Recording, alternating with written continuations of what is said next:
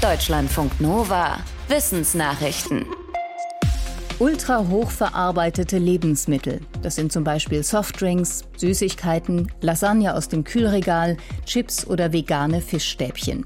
Sie alle sind industriell gefertigt, oft aus besonders billigen Zutaten und enthalten viele chemische Zusatzstoffe wie Geschmacksverstärker oder Farbstoffe. Solche Lebensmittel gelten schon länger als besonders gesundheitsschädlich. In einer Studie aus Brasilien kommen Forschende nun zu dem Schluss, ultra hoch verarbeitete Lebensmittel könnten für bis zu 10 Prozent aller vorzeitigen Todesfälle in Brasilien verantwortlich sein. Die Forschenden stützen sich auf statistische Analysen von Sterbezahlen und Ernährungsgewohnheiten. Sie gehen davon aus, dass der Anteil der vermeidbaren Todesfälle durch ultrahoch verarbeitete Lebensmittel in anderen Ländern noch viel höher ist, vor allem in den USA, Kanada, Australien und Großbritannien. Dort stammen durchschnittlich mehr als die Hälfte aller Kalorien aus solchen Lebensmitteln. Warum genau solche Lebensmittel besonders gefährlich sind, ist noch nicht völlig klar. Studien haben aber wiederholt gezeigt, dass der Konsum dieser Produkte mit Fettleibigkeit, Diabetes, Bluthochdruck und einigen Krebsarten in Verbindung steht. Für Journalistinnen ist das Internet oft ein toxischer Ort. Das zeigt eine Studie der UNESCO und einer internationalen Journalistenorganisation. Dafür wurden mehr als 850 Journalistinnen auf der ganzen Welt befragt zu ihren Erfahrungen mit Hass und Hetze online. Drei Viertel der Befragten gab an, dass sie online schon einmal Opfer davon geworden waren. Ein Viertel berichtete von physischen Gewaltandrohungen. Fast 20 Prozent wurden sexuell beleidigt oder bedroht. Weitere 20 Prozent berichteten davon, dass solche Drohungen auch offline zu Attacken führten. Besonders häufig wurden Frauen angegriffen, die sich zu Themen wie Gender, Politik, Wahlen, Menschenrechte und Sozialpolitik äußerten.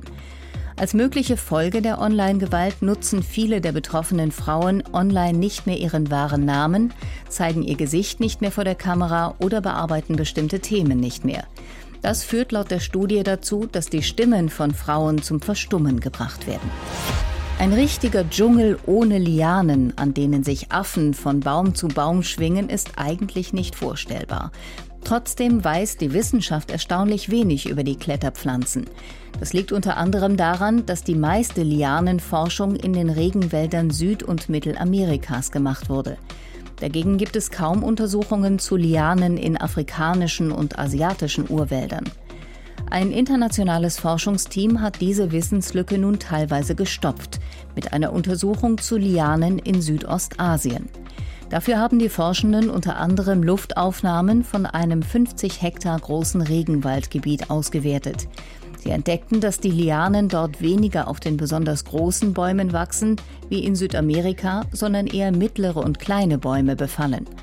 Weil die Lianen den Bäumen Licht, Wasser und Nährstoffe streitig machen, können gerade kleinere Bäume durch den Befall absterben. Das ist laut den Forschenden eine wichtige Erkenntnis, um zu verstehen, wie die Regenwälder in Südostasien als Ökosystem funktionieren.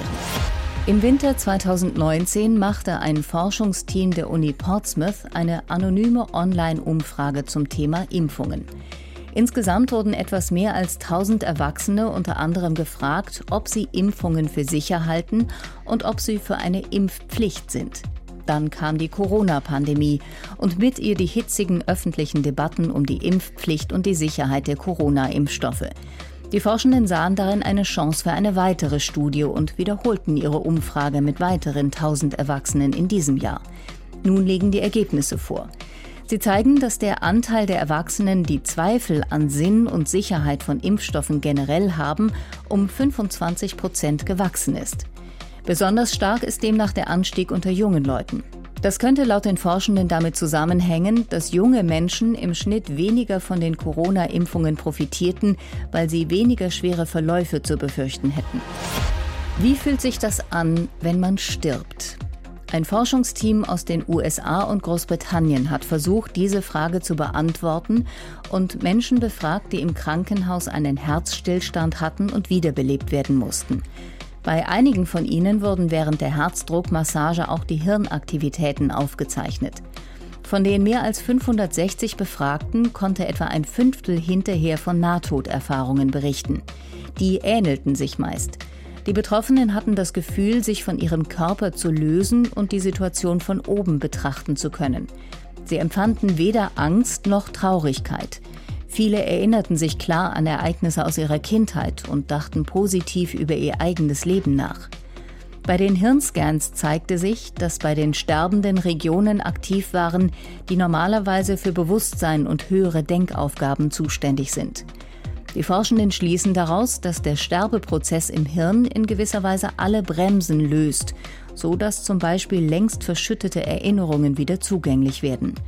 Warum genau das passiere, sei noch unklar. Es sei aber eine einzigartige menschliche Erfahrung.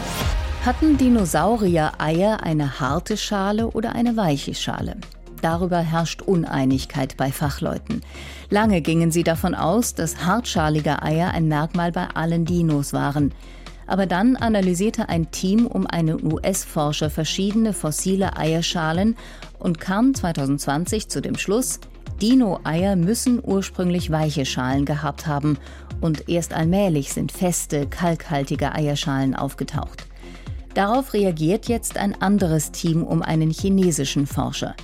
Es schreibt im Fachmagazin Nature von methodischen Zweifeln an der ersten Untersuchung. Unter anderem sei dabei das Material falsch interpretiert worden. Dino-Eier hätten grundsätzlich feste Schalen gehabt. Diese Vorwürfe weist das Team der ersten Untersuchung jetzt zurück, ebenfalls im Fachmagazin Nature. Heute gibt es Tiereier mit harter Schale, wie bei Vögeln, aber auch mit weicher, ledriger Schale, wie bei Schildkröten und Schlangen. Deutschlandfunk Nova